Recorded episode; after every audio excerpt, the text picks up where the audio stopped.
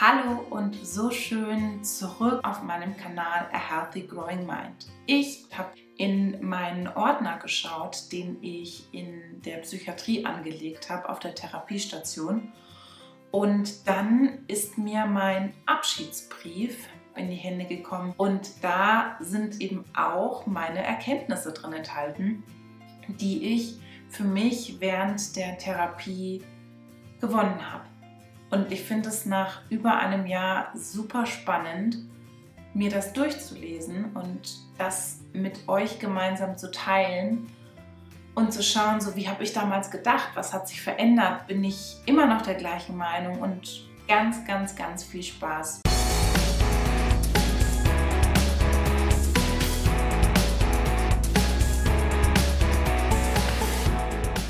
Lasst uns zu meinen Erkenntnissen kommen. Mal gucken, ob es genauso emotional für mich wird wie jetzt der Brief.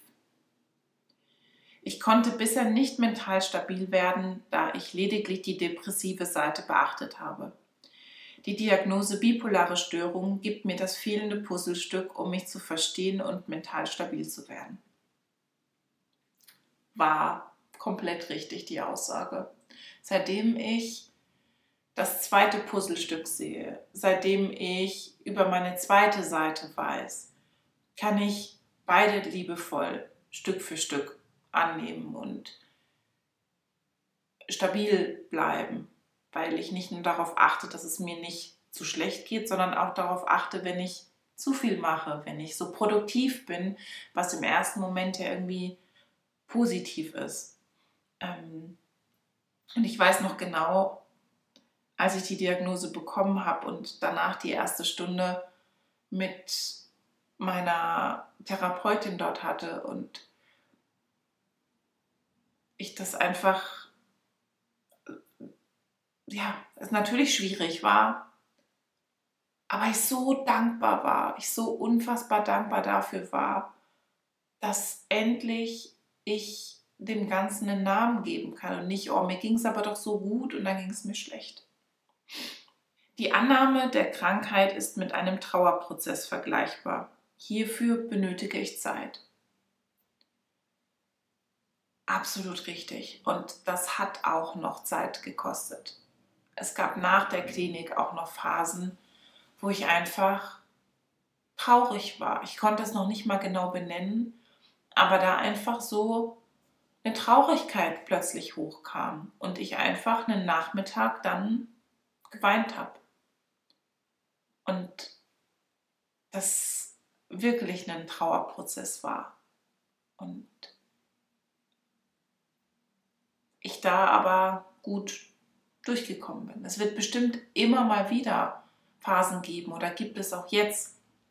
Ich werde da auch noch eine Podcast-Folge zu aufnehmen, was so meine Ängste in Bezug auf die Bipolarität im Moment sind.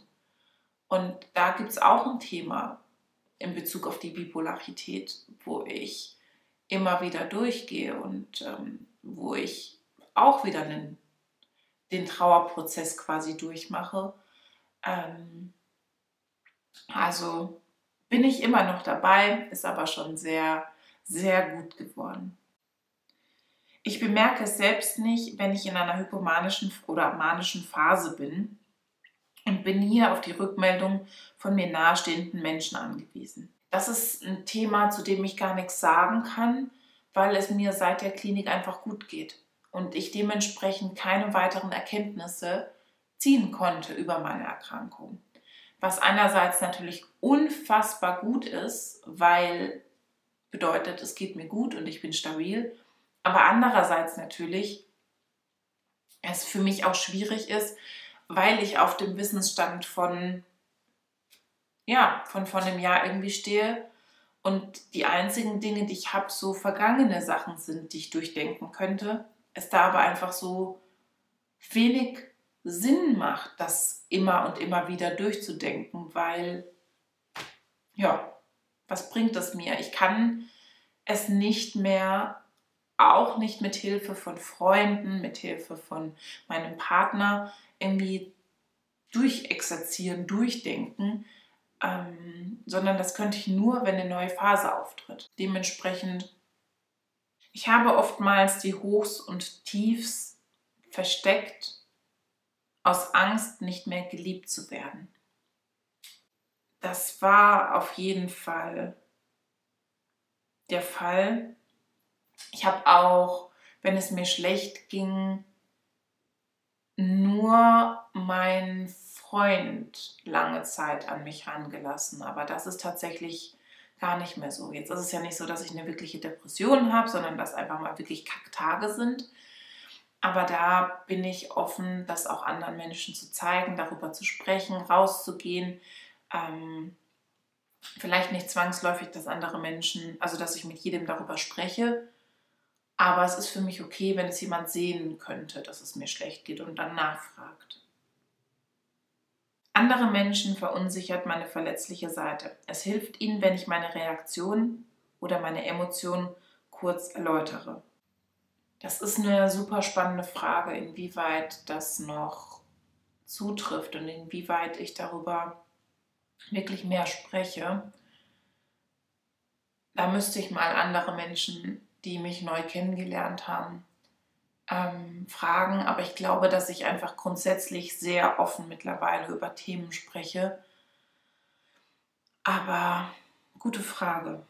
In einer Hochphase habe ich nur noch mich in einer Depression nur noch andere im Blick. Wenn ich beides im Blick habe, bin ich in meiner Mitte. Das war und ist für mich ein absolut zentraler Satz. Das war so eine Erkenntnis damals, die, wenn es mir gut, sehr gut und schlecht gehen würde, auf jeden Fall noch weiterhilft. Mein Medikament eine Tagesstruktur sowie regelmäßige Hausarbeiten helfen mir in der Stabilisierung. Auch da, ich habe einen Online-Kurs mit dem Titel Happy Cleaning im Juni abgehalten.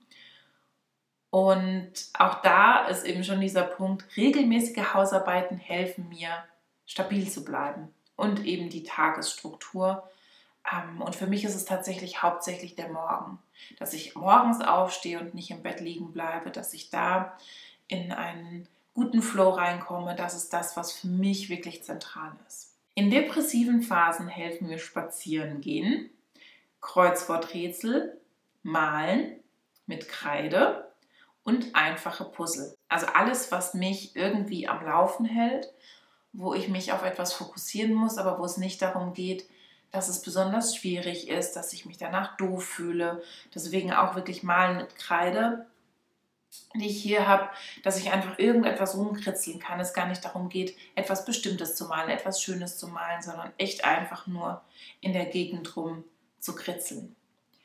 Tatsächlich ist Genie, unsere Hündin, aus dem Grund auch eine absolut prophylaktische Sache, ähm, was Depressionen angeht, weil ich einfach jeden Tag im Normalfall so zehn, zehn im Normalfall so 10.000 Schritte unterwegs bin und das mich natürlich unfassbar davor schützt. In einer hypomanen Phase oder in einer Manie hilft mir Yoga, Boxen, Tischtennis, Tis, Tischtennis und Ausmalen.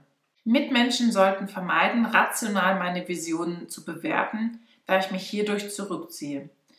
Besser ist eine neutrale Schilderung von Beobachtungen und Gefühlen in einer Hochphase hat es mir echt unfassbar gut getan, Sport zu machen, aber ich habe die Tendenz da, mich zu überfordern und einfach plötzlich 10 Kilometer zu laufen, obwohl ich vielleicht gerade mal drei Kilometer wirklich gut laufen könnte.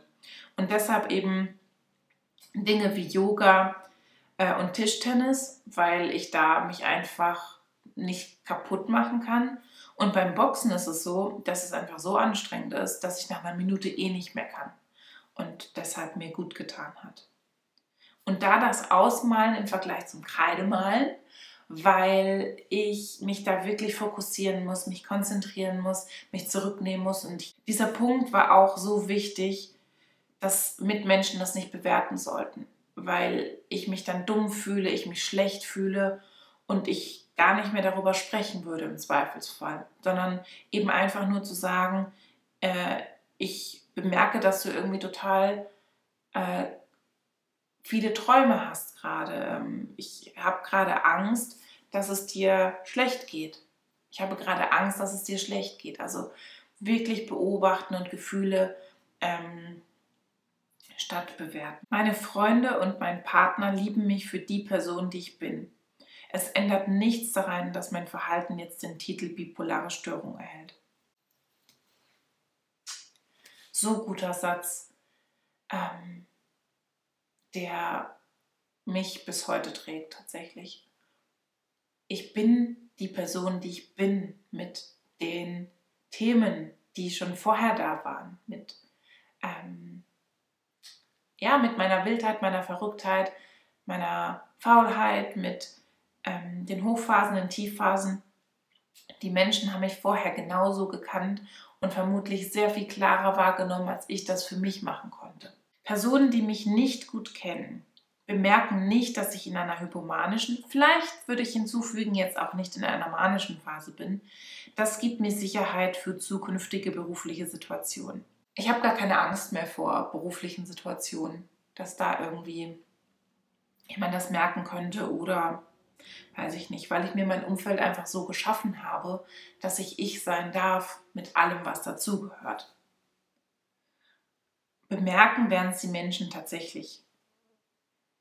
Oh, tatsächlich werden die meisten Menschen das nicht bemerken, es sei denn, dass sie selbst an einer Bipolarität erkrankt sind oder das ein Thema ist, was ja, liebe Menschen von denen haben. Und der letzte Satz, die letzte Erkenntnis, ich kann stolz darauf sein, was ich trotz meiner Kindheit und meiner Krankheit alles erreicht habe. Ich bin eine starke, mutige Frau. Das war für mich so ein krasser Satz, den ich da schreiben konnte, Beziehungsweise das Krasse daran war einfach, dass ich diesen Satz gefühlt habe. Und das einfach mega war, dass ich in dem Moment sagen konnte, dass ich stolz darauf bin, was ich alles erreicht habe. Im Trotz meiner, trotz der Dinge, die ich erlebt habe. Und dass sie mich zu dem Menschen machen und dass ich einfach stark und mutig bin. Und äh, das habe ich tatsächlich erst gestern gedacht, dass ich unfassbar stark bin und mutig bin, ähm, weil ich mich zwischendrin gerade etwas abgewertet habe, dass mein Businessaufbau nicht so schnell vorangeht, wie ich mir das gewünscht hätte. Aber, aber ich Themen einfach habe, die zugrunde liegen, die ich gerade auflöse und ähm, es damit vielleicht länger dauert, aber so krass ist, dass ich hier sitze, ich sagen kann, ich bin selbstständig, ich habe ein Unternehmen gegründet, ich helfe anderen Menschen bezüglich ihrer mentalen Gesundheit. Und ich hoffe auch, dass du so stolz auf dich bist, was du alles erreicht hast bisher und dass du mit einem Lächeln aus dieser Podcast-Folge herausgehst und wir uns dann nächste Woche bei einer neuen Podcast-Folge sehen. Bis zum nächsten Mal, deine Katja.